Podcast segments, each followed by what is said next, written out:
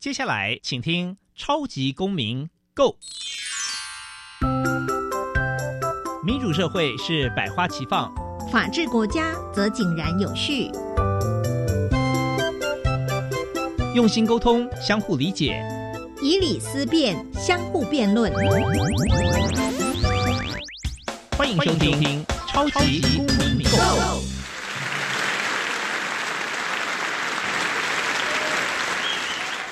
各位听众朋友，大家好，欢迎再次收听《超级公民购》。超级公民购是由教育部所委托，由国立教育广播电台以及财团法人民间公民与法治教育基金会联合直播。我是节目的主持人苏格格苏明祥。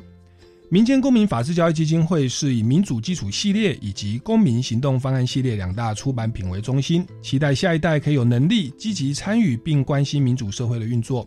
此外呢，我们也持续关注教育现场的辅导管教议题，出版了两本书。第一本是《老师你也可以这样做》，第二本是《老师我有话要说》，针对校园中常见的辅导管教议题，提供法律以及教育的观点。此外呢，我们每年固定举办全国公民行动方案竞赛，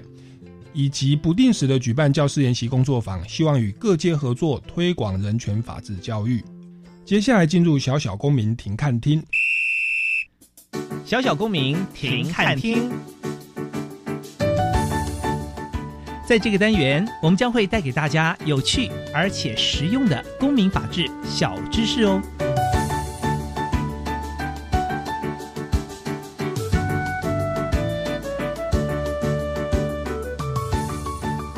犯罪被害人保护机制目前是较为不完善的。根据法服的统计数字显示，大概有超过百分之八十六，也就是近乎九成的国家资源是用在被告的身上。过度强调被告权利的结果，把国家的资源也放到被告的身上，而轻忽了被害人。这个情况实现的只有单纯的程序正义，因而忽略了真正事实上的真正的正义。因此。我们希望借由完善被害人的保护机制，更能落实所谓的社会正义。接下来进入公民咖啡馆。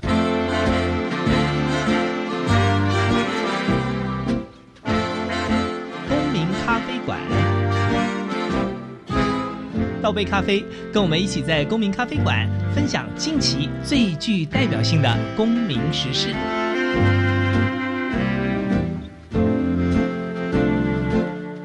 各位听众朋友，大家好，欢迎再次收听《超级公民购》。那我们这个礼拜呢，要进行的单元是公民咖啡馆。那为您邀请到的这位来宾，以及我们今天要谈的议题啊，其实是我相信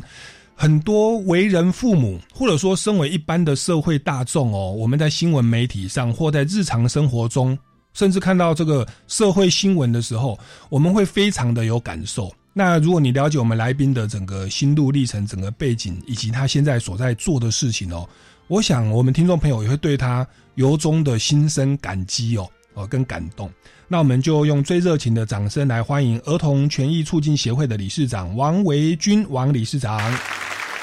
超级公民购的听众朋友，大家好，我是王维军。是，那王理事长哦，其实这个我常常在新闻媒体上看到他。那其实包含说，因为我自己会到学校去做一些儿童权利公约的一些一些宣导。那在做宣导的时候，里面有一个这个儿童权利公约，就是说要保障儿童的生存权、身体健康权，不可以受到家暴凌虐。那当时我就上网就搜寻了这个所谓的家暴关键字。哎，那里面就有一些新闻哦，其实就是那个很多的这种儿童被虐的案件。其实我们的媒体朋友就是来请问王维军理事长哦，那就想要来请教一下王维军理事长，您的这个简单的学经历背景哦，为什么会参与到儿童权益促进协会的工作呢？啊，其实，在王浩事件，民国一百年啊十一月，王浩事件发生的时候，其实我是一个二十几年的全职家庭主妇。没有法律背景，也没有任何的呃比较专业的这种呃，就是譬如说议题啦，嗯哦，呃，或是在呃学学历上面，其实我都很低。嗯，呃，当王浩事件发生的时候，其实当下的那种呃惊吓，其实是多一开始的时候惊吓是多于那种伤心难过的。嗯哼。因为你你怎么都想不到，就是在新闻画面所看到的那个社会事件，嗯。竟然有一天他活生生的就在你的生活中了，嗯哼嗯哼，然后你就是那个被害家属。嗯哼。所以其实当时前几天那个心情的混乱，以及呃不可置信，甚至觉得这是做做梦啊，情绪的复杂度，我相信不是说我理解，呃，我感同身受这么简单而已。其实呃，像这样的话，其实对被害家属来说都是不恰当的。嗯因为那种每一个人呃发生的事情都不同啊，那每一个事件的不同背景也不同，那每一个呃被害家属的那种承受的能力也不同，人格特质也不同，嗯所以啊、没有同样的被害家属。嗯哼当时的我其实啊混乱了时间是蛮长的，嗯，但是也就因为王浩的案件自己不懂，所以就搜寻了一些网络上面曾经是不是有发生过这样的事情，因为以往我们都是只要看到这个就会很不舍，儿虐、孩子死亡、受伤，就是赶快转台，你知道吗？嗯因为一整天情绪很低落，看了心里很难过。因为孩子是最需要我们去保护他的，因为他脆弱，嗯。他单纯，他对你只有信任，嗯。不管你对他如何，嗯。照顾者都是孩子的天啊。嗯那就发现原来这样的事件，更深入的去看是很多的。嗯，那嗯，也在自己的无力之下，就觉得我们应该为这些孩子做些什么，嗯避免再有类似王浩的事件发生。我想，这才是在这个惨痛的事件之余，嗯。我们能够带给社会更正面的这样的力量，嗯。而不是沉浸在悲伤里。嗯这是我当时的想法，是。所以才成立了儿全会。是。王浩事件是二零一一年的这个十一月，当时是社会非常的轰动哦。是。那他的状况就是王浩就是好像被他的是监护人，然后把他委托给哦三个毒贩，还是您为我们再再稍微呃，王浩当时是因为，嗯，对我弟弟嗯。入监了，他的妈妈呃就带着孩子，嗯。其实本来他们是住在外面嘛，啊，嗯自己在外面租房子，嗯。那他就带孩子回他娘家住，他不愿意回来婆家。当然，呃，我们也能理解，嗯。因为回来婆家可能不自由，自己的妈妈嗯。总是、女女人嘛，我们自己能够有同理心的。是然后后来她嗯有吸毒嘛，然后有交了男朋友，是。那刘金龙就是她的男朋友，是。她就跟她同居了。嗯。那我们也不知情，因为我想不会有人告诉我们的，因为他们并没有离婚嘛。嗯。他和我弟弟并没有离婚。那后来发生了这个事情，就是因为王浩对呃刘金龙和王浩的妈妈在一起是个阻碍，嗯。所以刘金龙才把孩子带走，嗯。交给他的手下。是。那这几个毒虫就凌虐这个孩子二十一天，嗯哼，然后王浩被凌虐二十一天，最后伤痕累累的就死亡了。嗯哼是。嗯。嗯那面临着这样的事情，当然说，我后来有有看到一些新闻，就是有推动这个司法，当然说有有有提起这个诉讼。那在那个好像在上诉的过程，你会发现说，哎，我们的司法制度是否有所偏颇，或者是在儿童权益的保障上，呃，您您身为被害者的家属，您的看见是什么？你看到我们司法制度的不足，以及您的感受？昨天的记者还一直在问我，因为嗯昨天有一个四岁女童被埋尸，是。那呃还有一个十岁的女孩子女童也是被凌虐，嗯，她头抓去撞墙嘛，嗯。啊，那像这样的案件，当然记者都会来问我，嗯他们觉得这应该会判多久？其实我坦白说，就我这几年，呃，在这个领域里面协助被害家属，陪伴他们开庭解剖相验，那也倡议修法哈，嗯那参加了许多的这种呃政府的大大小小的会议。其实我一直觉得，我们的司法哈，用最简单的一句话来讲，对儿童极度不友善。嗯哼为什么这样讲？其实，呃，我们常常看到，呃，就是孩子被凌虐很多天啊，甚至几个月，死亡，死亡之后这样的案件的判决，它就是伤害致死。嗯那我们从伤害致死上面看到了什么？就是他并没有想要致，就是加害人并没有想要置孩子于死嘛啊。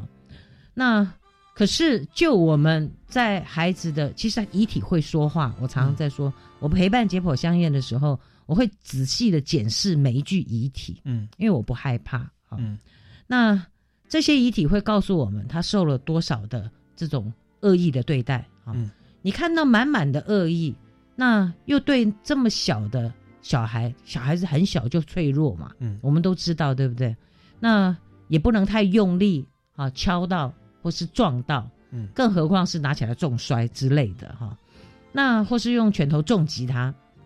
那这样的一个行为手段，呃，我在我们的法律上面总是是说，嗯，他没有这个动机呀、嗯哼。法律是要以动机论啊。嗯。可是我我觉得这个是应该是可以有很多的法更多的法律人，我们来做一个呃，在这个动机上面的一个辩论哈。嗯我觉得法律人他的框架实在是，呃，我常常批评，其实我直言不讳哈，没没什么好避讳的，就是法律人的养成，它是模组化的养成，它就是那种呃固定的那个模式。可是你告诉我说，因为没有加害人跟孩子没有恩怨情仇，没有金钱纠纷，所以他并没有那个动机来置这个孩子于死，所以只是一时的情绪失控。可是反过来，我要讲的是，就是因为没有动机，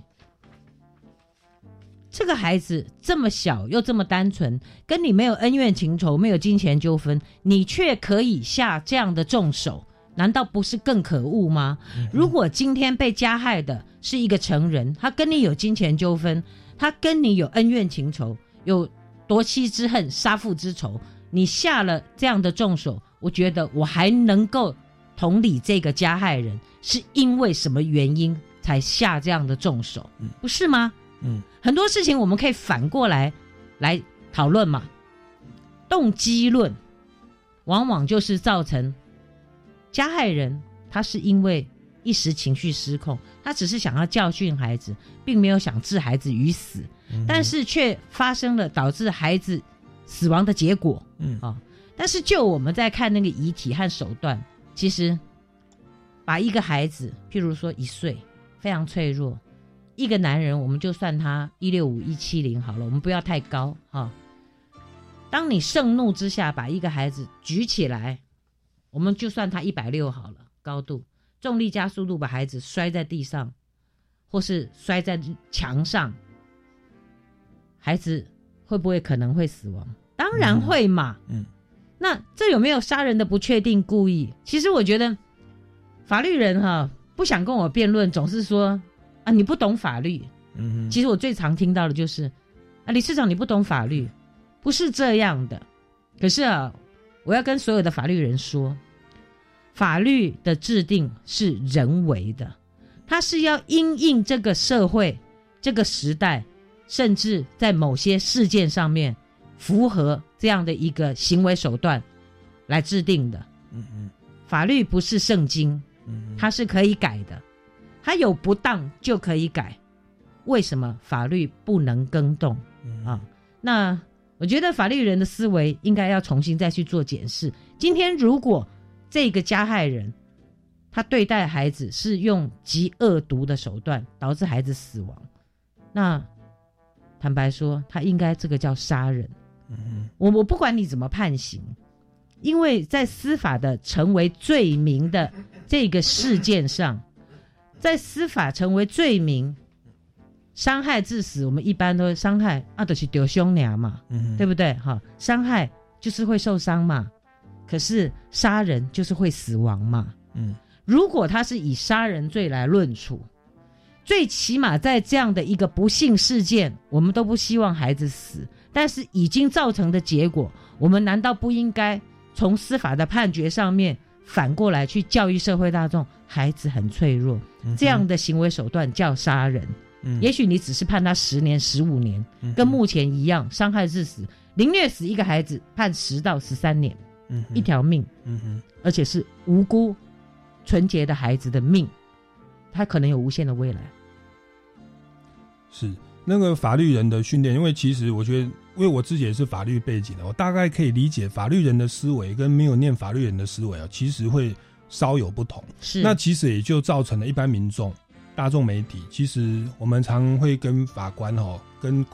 侏罗纪公园的某些生物做一些连结啦。那当然也包含说，现在司法在做一些改革，让国民法官去参与，也就是希望法官他们在一些事实跟感受认定比较更贴近民众哦。那像王浩的这个案案例，其实你看哦，如果是判杀人罪，我们法定刑是十年以上。嗯，但是如果是伤害致死，那那个伤害致死就是说你是故意伤害，在过去的刑责是三年以下，现在可能修法在加重五年以下。那致死是指说是过失致死，所以他的刑责相对于杀人案是差距非常非常大哦、非常大。对，那对那当然说，法院那个判决是要要针对那个人的内在的动机，可是内在的动机其实是比较模棱两可的。是，那你从外在去做判断，哎，手段如此凶残，难道没有杀人的故意吗？那这个东西其实是我们一般民众很容易就是就是这个是很很直觉的就可以可以知道这个这个这样的一个感受。那所以这个王浩的案件后来司法的判决的结果是怎么样？啊、其实他就是伤害致死嘛。最后就判决伤害致对，但是他是判三十年，主嫌呐、OK 判三十年，是，因为他其实呃有合并很多，他譬如有枪炮弹药，嗯哼，呃，譬如说他有掠幼，是，因为他把孩子带走，是。那呃还有儿少权法加重嗯二分之一是。啊。那但是哈、我要讲的是，这样的一个手段对待孩子，其实呃，我们说最终啊啊，孩子死亡了，是不是？那最终孩子死亡了，我们是不是从孩子的处境为出发点？嗯其实孩子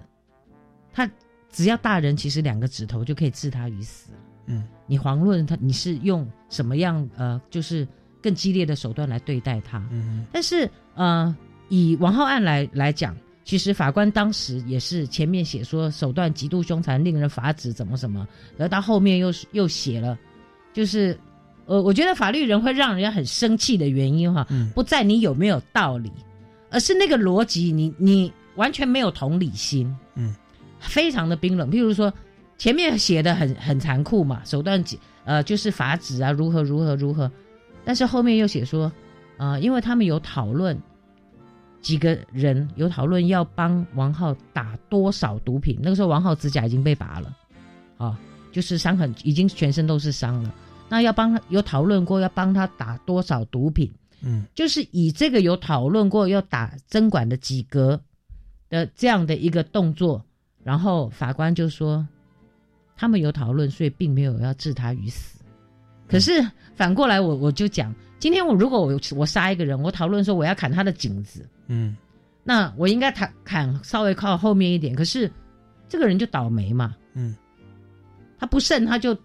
被我砍到大动脉，然后他就死了。可是我并没有想要置他于死哦，嗯，是这样的意思吗？嗯啊、我们反推嘛，嗯我们用人话来讲，不要用法律语言，因为你们法律语语言哈、总是让人家觉得就是完全不可思议。像那样的一个手段，然后最后还有他们其实有送医啊，有送到新店慈济医院，嗯可是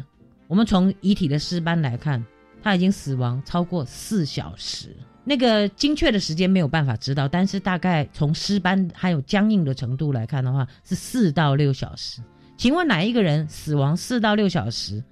送到医院，他有可能被急救会救活？嗯哼，那叫弃尸，那不叫送医。所以，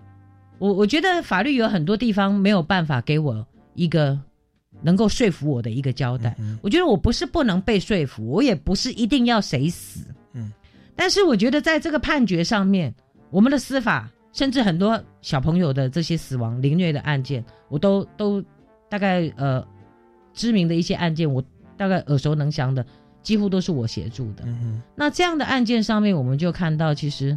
嗯，法官对于这些孩子，呃，所受到的这个对待和处境，哈，是完全没有感受的。嗯所以我我我认为啦，就是，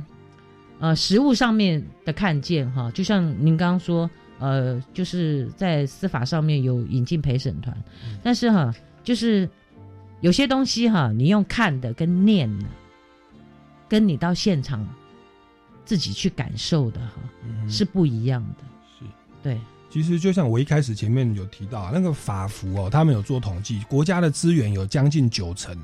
都是站在比较保护被害人的立呃被被告的立场哦，是比较忽略被害人哦。那其实法律人的训练也很多都是在保障所谓的被告的人权，是因为他们认为说被告可能是潜在的被国家迫害的人，那变成我们花了太多心力在那方面，那结果可能就像这个，可能就是有点像已经死亡后四到六个小时的，其实是弃尸了。那结果他却这样的一个动作，那甚至有时候是犯罪行为人本身可能都觉得说这样做有利于自己在司法上的一个辩白哦。嗯，最近就有那个馆长被枪杀的案件嘛，嗯被射了三枪，后来发现说他要开枪以前自己还故意先喝酒，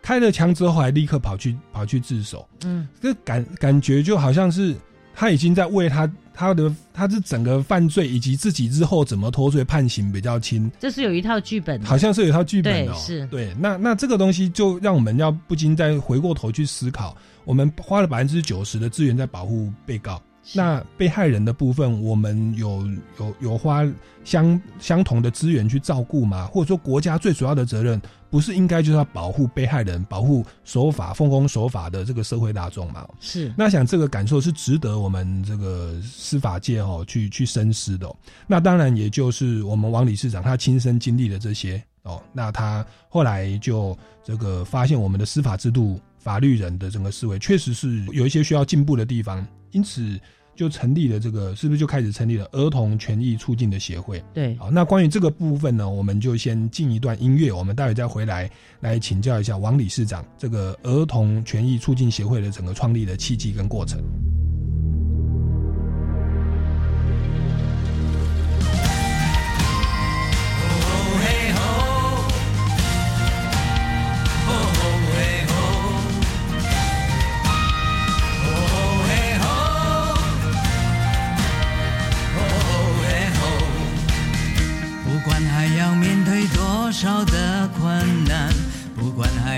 要迎向多少的风浪，我想让你了解，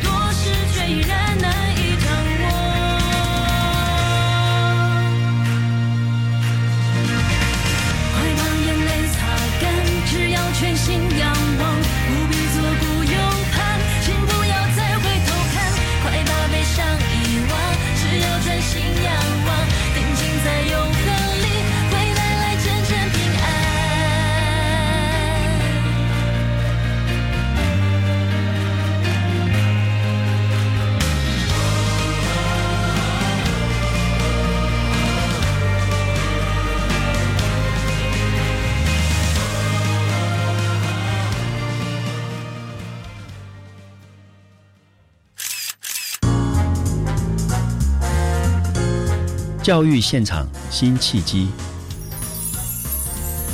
今晚不讲五四三，八月二十八日起，每周五晚上六点到七点，带您探索教育现场。我是郑博仁，我是刘继文，欢迎收听教育五六七。教育部推动学校环境教育满三十岁喽，有什么庆祝活动吗？九月十六号在台北市立动物园有丰富又有趣的活动即将盛大登场。当天在活动现场有许下一个永续的世界宣誓活动，外加环境行动剧以及互动游戏等研习课程，欢迎共襄盛举。请上教育部绿色学校伙伴网络平台查询。以上广告，教育部提供。各位开车、骑车的朋友们，强制汽车责任保险电子式保险证，快速、便捷又环保。使用电子式保险证至交通监理所、监理站办理各项监理异动业务，方便又快速。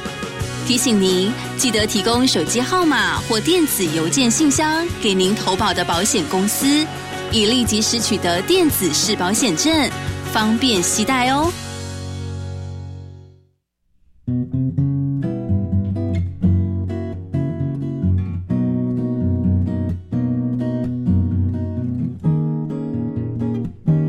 我是苏命苏米恩，你现在收听的是教育电台。哦，朋友们，就爱教育电台。耶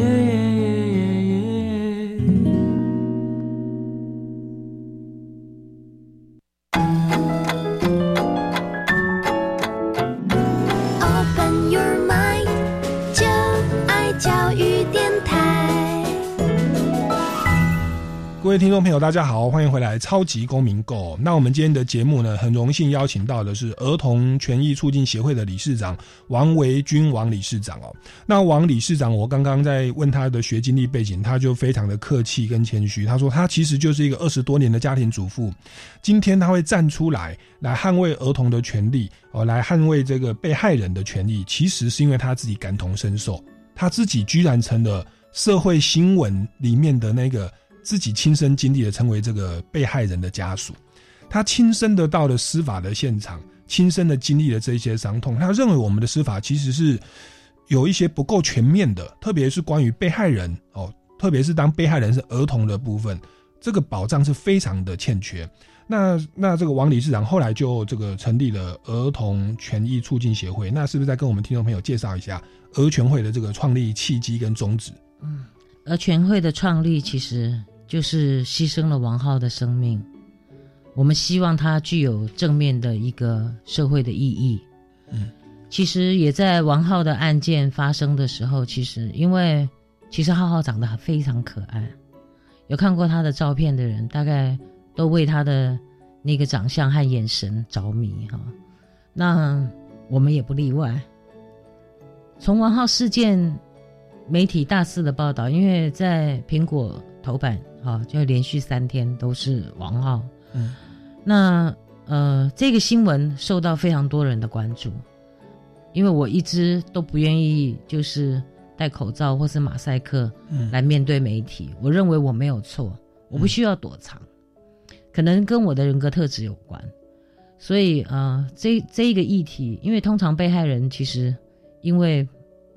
很怕被人家谈论和指点，甚至。被指教，嗯啊，被规则，嗯，其实常常有的嘛，嗯，那甚至被贴上标签，你为什么不带回去？啊，其实我我之前常常其实被人家骂，就是你现在出来哭，你当时为什么不照顾他？呃，我觉得有很多的事情三言两语也说不清楚，那但是想指责你的人哈、啊，他一定有他的理由。你怎么样都说服不了他。其实我只是一个出嫁二十几年的姑姑，嗯，我我能做什么？如果我不知道他的妈妈是吸毒的话，嗯、有非常多人愿意开始来正视这些没有自我保护能力的孩子，所以当时网络上面就有一群就是想要来为这些孩子贡献力量的一些呃网络上面的认识的朋友。那我们就在讨论说，那我们能够为这些孩子做些什么？所以后来就想说，不行，一定要成立一个协会。嗯，那成立协会，当然有很多的建议，可能就是送物资啦什么的。可是我比较坚持，就是想要做没有人愿意做的事情。我觉得，如果是大家都已经在做了，再多我们一个小组织，其实也没有什么意义啊。当大家想要推举我当理事长，是一个代表性的这样的一个呃人的时候，嗯，大概那个时候我们还正在就是送文件，因为我们是全国性的组织，比较久，然后又都是外行人，其实那个章程弄了很久，其实不太会弄这些，也不懂。那呃，就是跌跌撞撞的。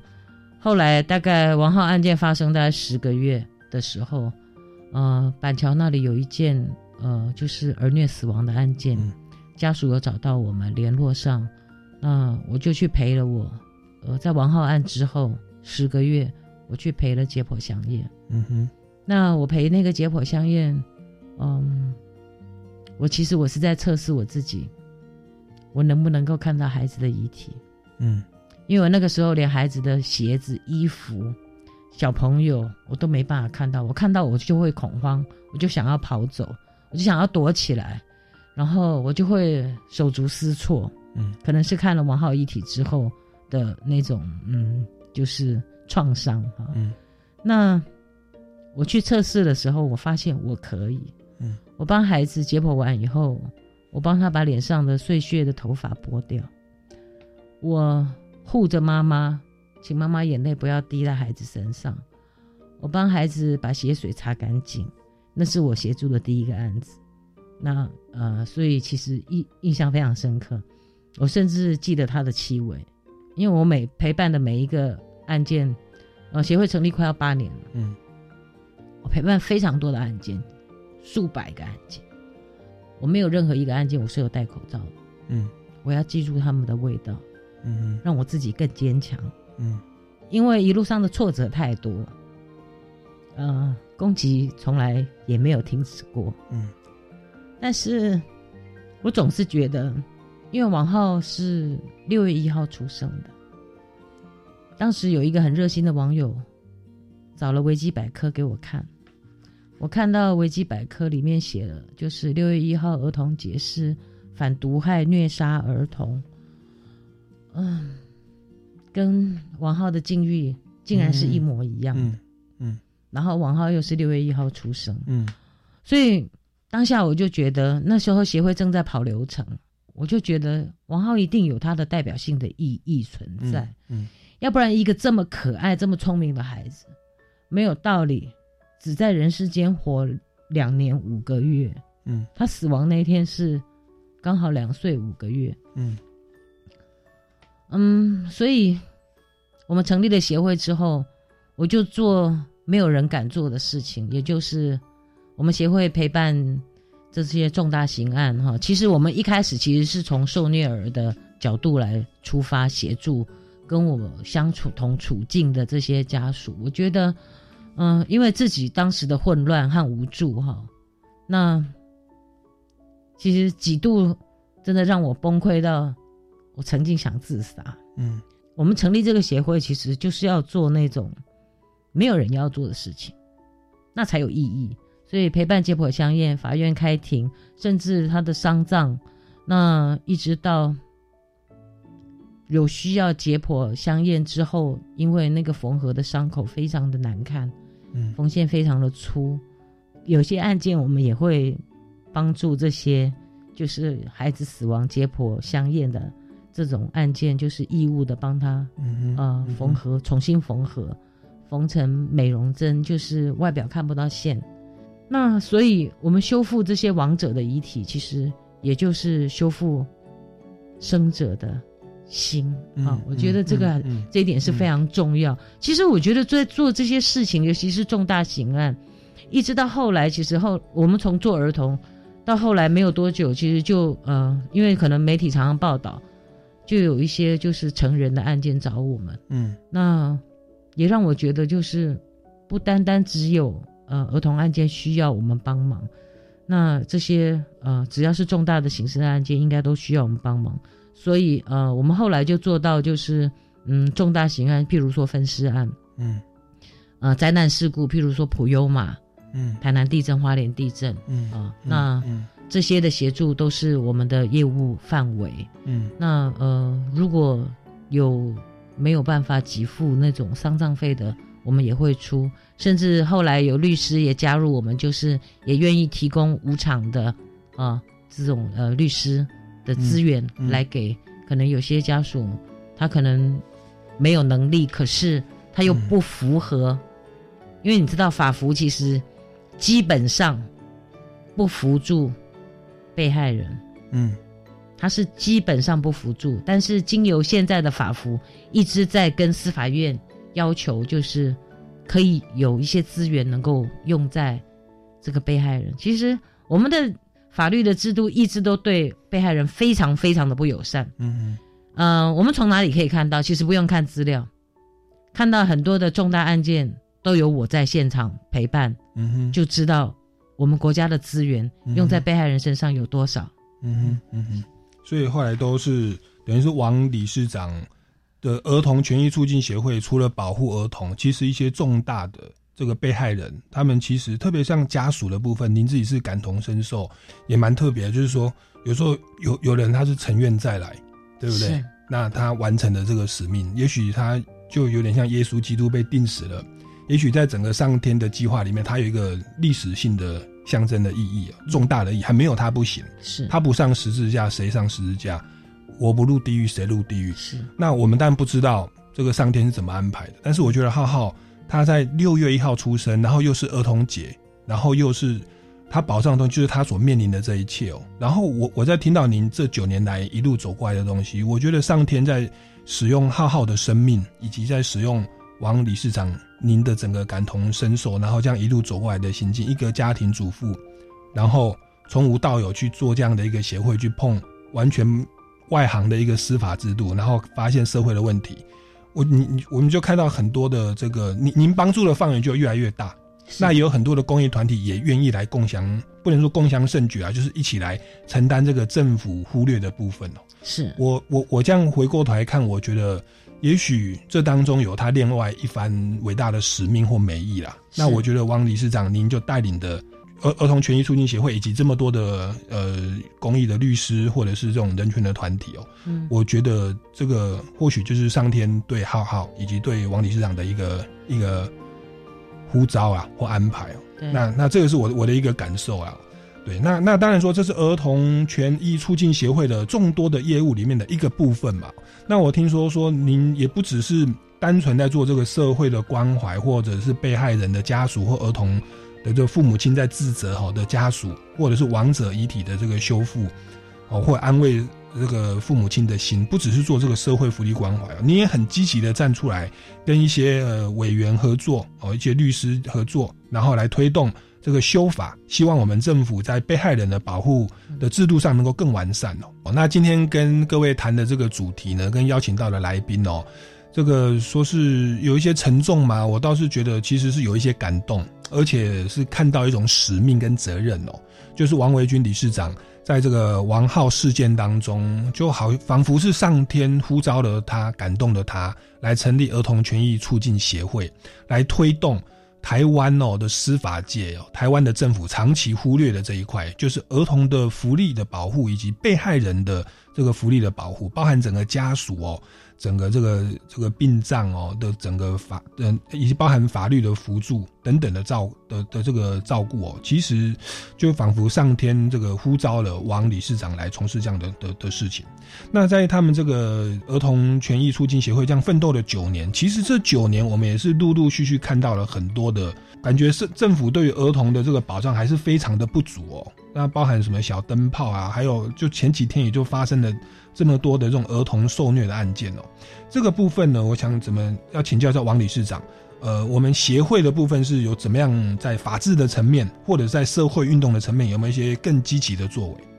呃、因为我也是卫生福利部儿少那个委员会的委员，嗯哼，那所以呃，我们会常常儿权会也会跟这个呃卫福部社家属啦哈，我们会跟他们开会，就是我们也会提案啊。那像一些托育的或是呃幼教的这种会议，我们也都参与。嗯所以有的时候我一天可能会有四个行程。嗯啊，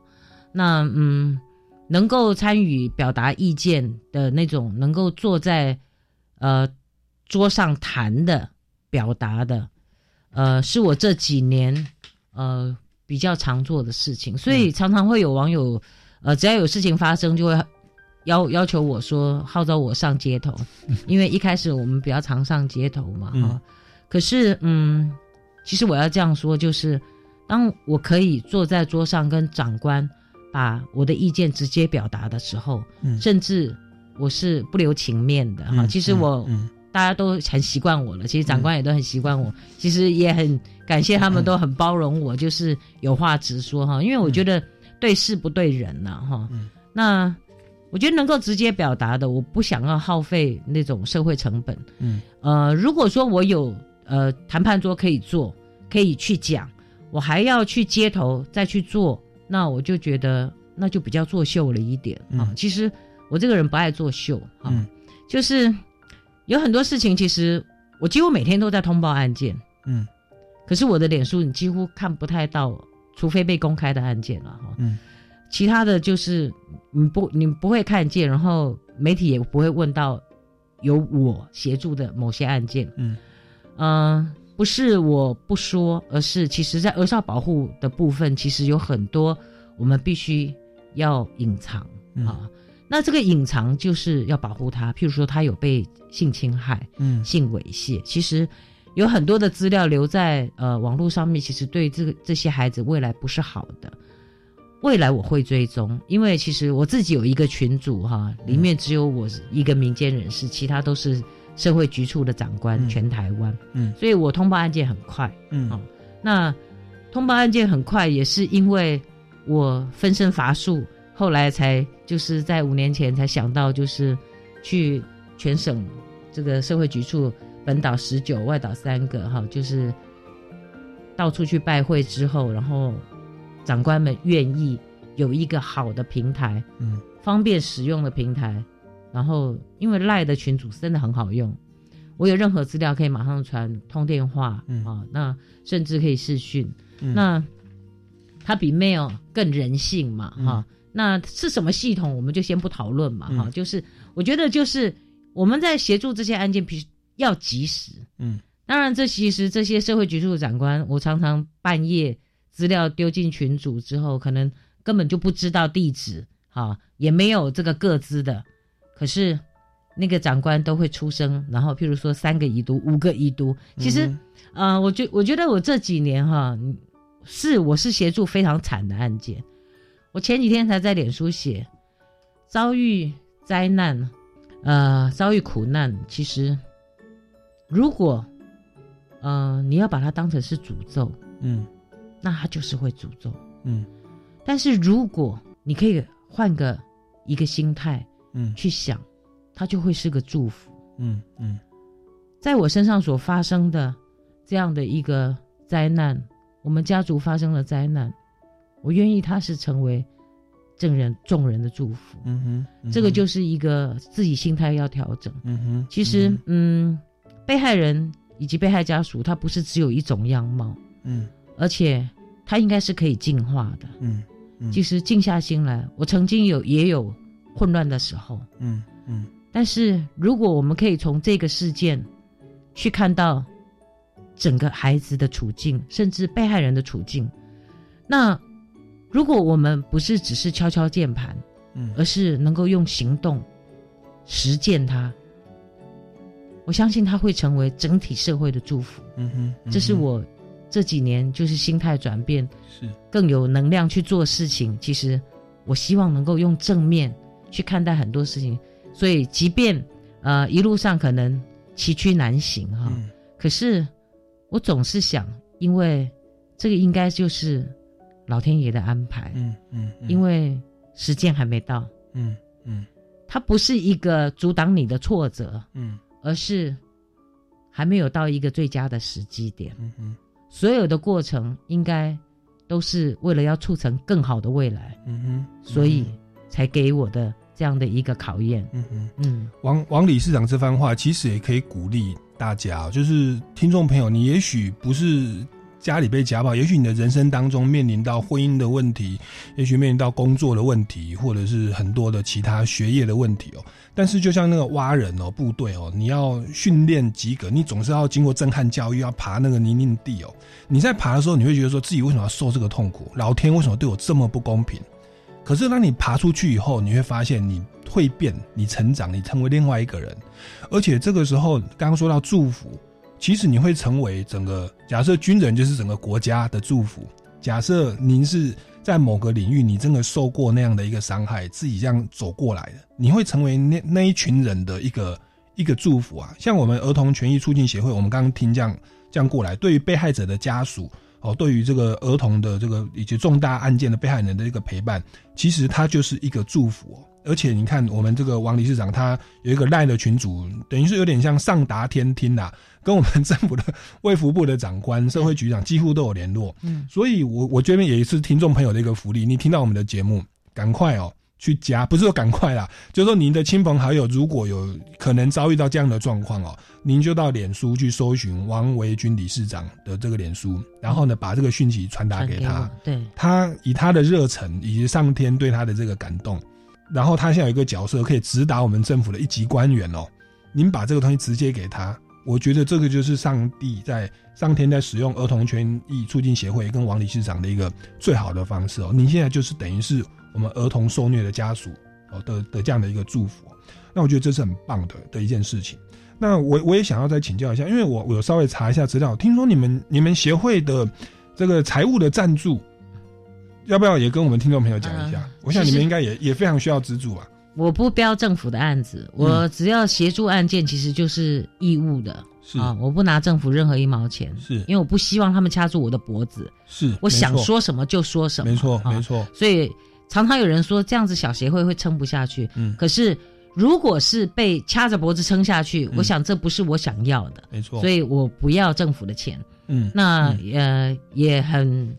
很安慰，就是这么多年来没有拿过任何政府的钱啊，我们协会还是撑下来，是，而且我不募款，我们协会有呃就是协会的那个账号哈，嗯，可是我不喜欢贴出来跟大家要钱，OK。我的想法是什么？可能常常有人会说我很天真啊。其实我觉得，呃，王浩事件发生以后这几年来，我一直觉得很多事情冥冥中注定。嗯，如果有一天我们协会没有赞助款可以维持协会的这个运作，那应该就是老天爷要我不要做了。嗯哼，嗯哼，要不然，呃，其实我只要是有协助案件。就会有一些人，就是我的电话很好搜寻哈，就是你只要打王维军电话，我的电话是公开的哈，就是我是为了让需要协助的这些人，嗯，方便找到我，嗯，那呃就会有人打电话来跟我喊加油，然后就会问我协会的捐款账户，嗯，然后呃我们协会就是一直都有默默一直在支持我们的人，一直在支持着，嗯嗯，那呃所以协会还有一个就是。我们除了协会会务，还有房租、水电这些交通费，我们没有那种呃，就是薪资的支出。嗯，我们全部都是义工。嗯嗯呃，我甚至其实我我更感动的是，我前几年协助的一个呃，就是孩子受到伤害的呃妈妈，还有另外一个是孩子死亡的一个妈妈，这两个家属。我曾经协助的这些被害家属，现在都是我协会的，呃，一个是托托儿部的主任，嗯啊，那我们都是不用上，他们是不用上班，因为他们不陪解剖相验，嗯，那呃，就是他们两个都在帮忙，就是一个负责托婴的，一个负责这个幼儿园的，嗯哼，要不然其实我真的分身乏术，太多的业务，而且有很多的会议嘛。你说我们是不是呃，在这个领域里面，真的是有安慰到这些呃可能受到伤害的这些呃家属，所以他们才有力量站起来，嗯，然后甚至反过来来付出，嗯，因为当时自己的悲伤有被承接，嗯，有被理解，所以。他有能量能够站起来，然后反馈，再去帮助已经发生的这些悲剧的这些家属。因为我们已经经历过的人，其实我们对流程非常了解，也知道有什么样的点是需要特别注意的。所以呃，有这些就是生力军加入，嗯嗯，其实我们现在呃协会的能量很强，嗯，只是我不太善于，就是我因为我们也没有官网了，其实也蛮好，就是也也蛮蛮难跟大家说清楚的。其实因为经营一个官网哈，又要成本，对，要钱，对。那其实我们就有协会的粉丝专业哈，那其实也平常也几几乎都没有什么在在 po 文，嗯，我想这个时间应该是花在对的地方，嗯啊，嗯，呃，如果把时间花在那种就是经营包装上面哈，其实我觉得，嗯，这是我不喜欢的。呃，虽然做了快要八年的理事长哈，协会到明年的四月底哈就正式立案，嗯，八年，嗯嗯，我一直没有去念一个什么，就是常常被人家笑说我不是专业人士啊，比如说呃，可能是社社会学啦，然后是什么 E EMBA 的哈，嗯，我都没有去念的原因，也就是我不想要把时间浪费在那种没有意义的事情上面。嗯哼，我在念社会大学，嗯嗯。我在修的学分，嗯。一直都是社会的问题，嗯哼，在实物上面的看见。嗯哼啊，我我觉得，呃，太表象的东西，对王维军来讲，其实了解我的人都知道，我不屑一顾。嗯哼，就是我我性格就是比较直接啦。啊。嗯那有人可能喜欢我的真，那有人可能会觉得我狂啊。嗯可是我觉得真实做自己，不必在意。其实也同时在这里也勉励许多有想法的这些听众朋友，真实做自己，嗯哼。上天会看见。嗯，有一句话叫“无欲则刚”啊，是讲难听叫吃人嘴软，拿人手短。是今天上天呼召你，在他的整个计划里面，你要做你该做的事情，就不要看人的脸色，你回应上天。当你回应上天，你发心正确，所有的资源都来帮助你。所以你看，我们我我一开始看资料说，哎、这个协会怎么不对外募款哦？我想怎么运作下来？刚刚就您就听到，他做的事情是无所谓而为。他认为已经可以跟政府讲话，就不用作秀，就不用再办太多的东西，他直接打在点上，他也不 care 民生，也不怕被你骂，也不拿你的钱，我就是要做上天 上天要我做的事情。你这样的一个发心，难怪说大家会被你所感召哦，然后就自动愿意来帮助你。所以，我们听众朋友，如果你有心的话，我相信这个你一定查得到这个捐款给我们的这个协会哦，不管人力啦、物力，或者是提供专业的协助，其实这样的一个有意义的事情，我认为在我们节目上今天这样播出，您听到了我们的节目，这不是一个巧合，在这个整个大计划里面，我们台湾的社会真的很需要您在这个儿童的权益、被害人的权益上面尽一份心力哦。好，那我们今天的节目也呃时间也快要告一段落。不过王理事长其实还有很多的东西，包含他在法案的推动上哦，还有我们整个被害人的制度，他其实都琢磨很多，目前也都在推动的、哦。那我们就想说，希望下个礼拜有时间能够再次邀请王理事长来跟我们谈谈这个儿童权益的这个相关的问题。那我们今天超级公民购呢，就到这边告一段落。那下个礼拜六。下午三点零五分，我们超级公民购在空中再见。那如果你有任何的疑问呢或问题哦，欢迎到超级公民购的脸书粉丝专业来留言，或者到民间公民与法治教育基金会的脸书粉丝专业追踪相关的活动。那也别忘了到我们这个王理事长哦，王维军王理事长的脸书哦，来了解一些相关的儿童权益的讯息哦。那我们超级公民购到这边再见，大家拜拜。